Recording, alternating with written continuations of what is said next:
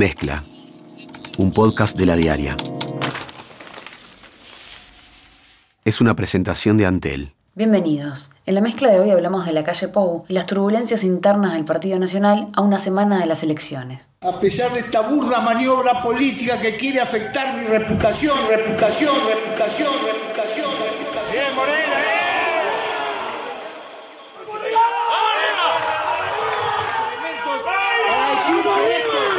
Es una patraña, es patraña y que ha afectado mi honor, mi honor, mi reputación, mi honor reputación.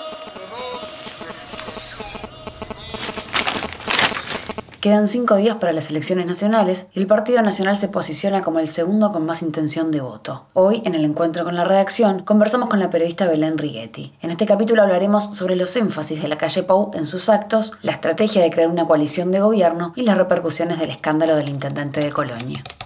Desde la redacción. ¿Cómo evaluás la estrategia electoral de la calle Pau en este tramo de la campaña?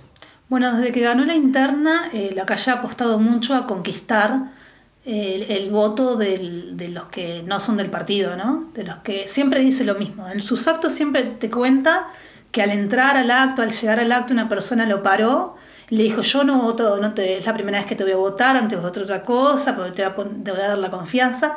Eso lo dice en todos sus actos. O sea, que es algo que él quiere remarcar, que hay gente, que puede haber gente que antes votaba a otros partidos que en esta oportunidad pueda votar a él. Y después también hace mucho hincapié en que después de, después de, las, de estas primarias del domingo, eh, va a tener como el apoyo de los otros partidos. Siempre iba, este, en, esta, el último fin de semana no, pero antes siempre iba con los programas de los otros partidos de oposición.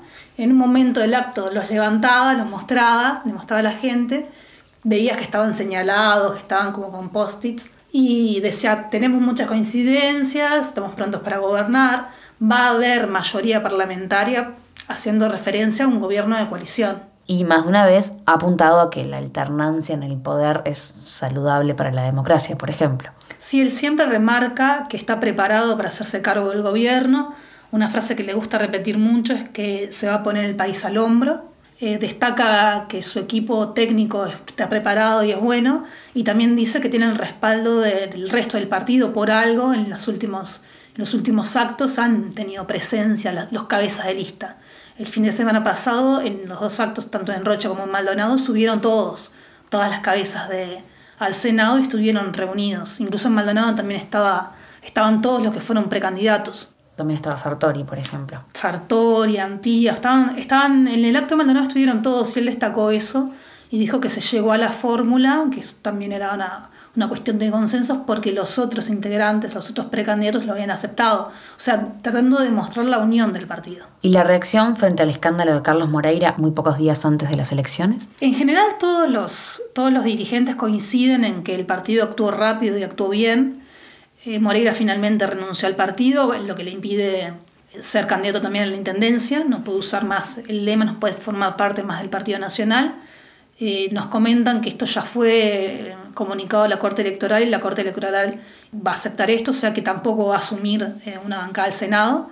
En, el, segundo lugar está Gandini, va a ser él que, el que asuma en caso de que eh, la 2004 llegue a, a, dos senadores. Y en general, bueno, todos hablan, incluso la calle Pou, de, de algo doloroso, que muchos dirigentes destacan que Moreira es un buen político, que fue una decisión difícil de tomar, eh, incluso Pablo Audala, que es integrante del directorio, nos contó con toda la diaria que, que, que, fue una decisión que se tomó rápido, que era lo que había que hacer, sin perjuicio de que él considere, lo considera buena persona Moreira. Otro escándalo que hubo relativamente hace poco, o sea, a fines de septiembre, fue el plagio de las listas de Verónica Alonso.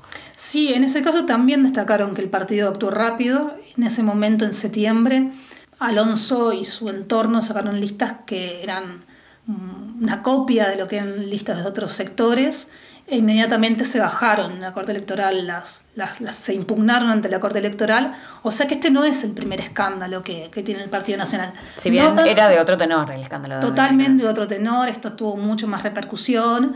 No es el primer inconveniente que tiene el Partido Nacional en estas, en estas elecciones.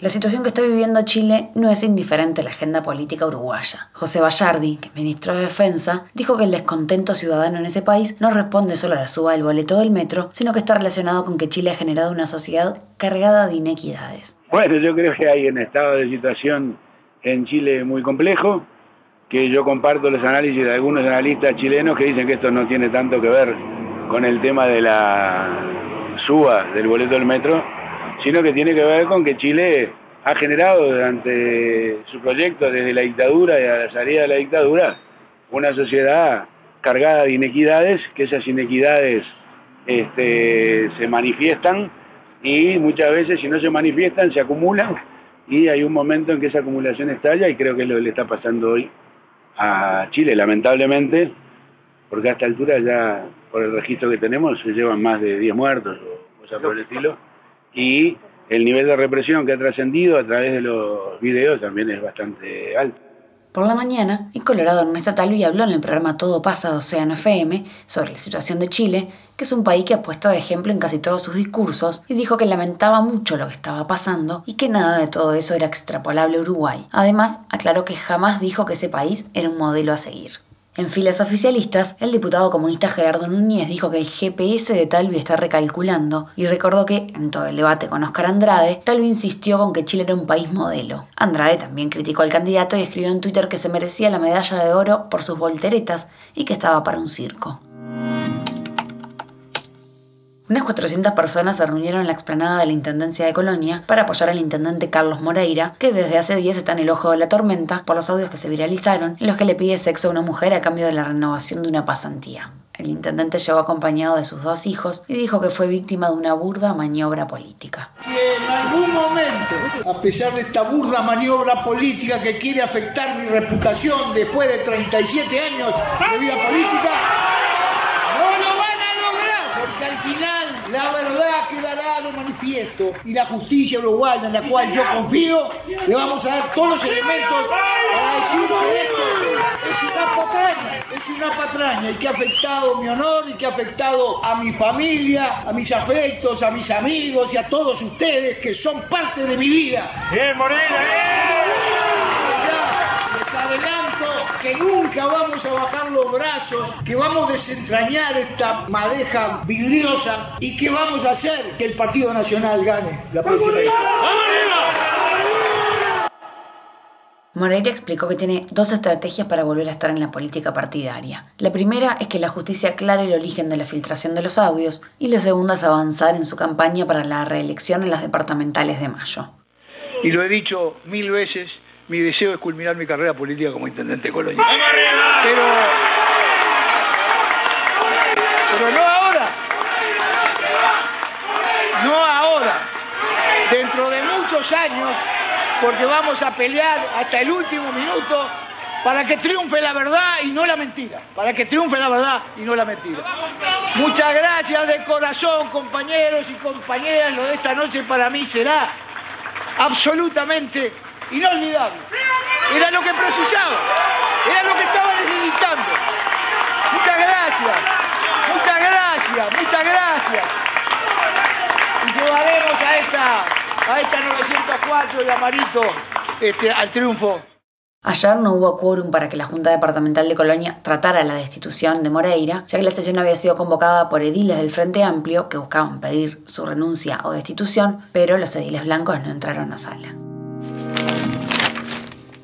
Enrique Rubio, el candidato a senador por la vertiente artiguista, contó a la diaria que la semana pasada militantes de la vertiente estaban repartiendo listas en Pando y vieron pasar una camioneta que hace propaganda de cabildo abierto con marchas militares. Rubio dijo que es preocupante porque es una cuestión nostálgica que va más allá del tema de la oposición, porque hacen manifestaciones que tienen que ver con un partido principalmente militar y que en último término reivindica la dictadura. Hasta aquí la mezcla del 22 de octubre. Conducción, Débora Quirin. Edición, Andrés Nudelman. Producción, Mariana Cianelli. Mezcla, un podcast de la diaria. Sumate a nuestra comunidad.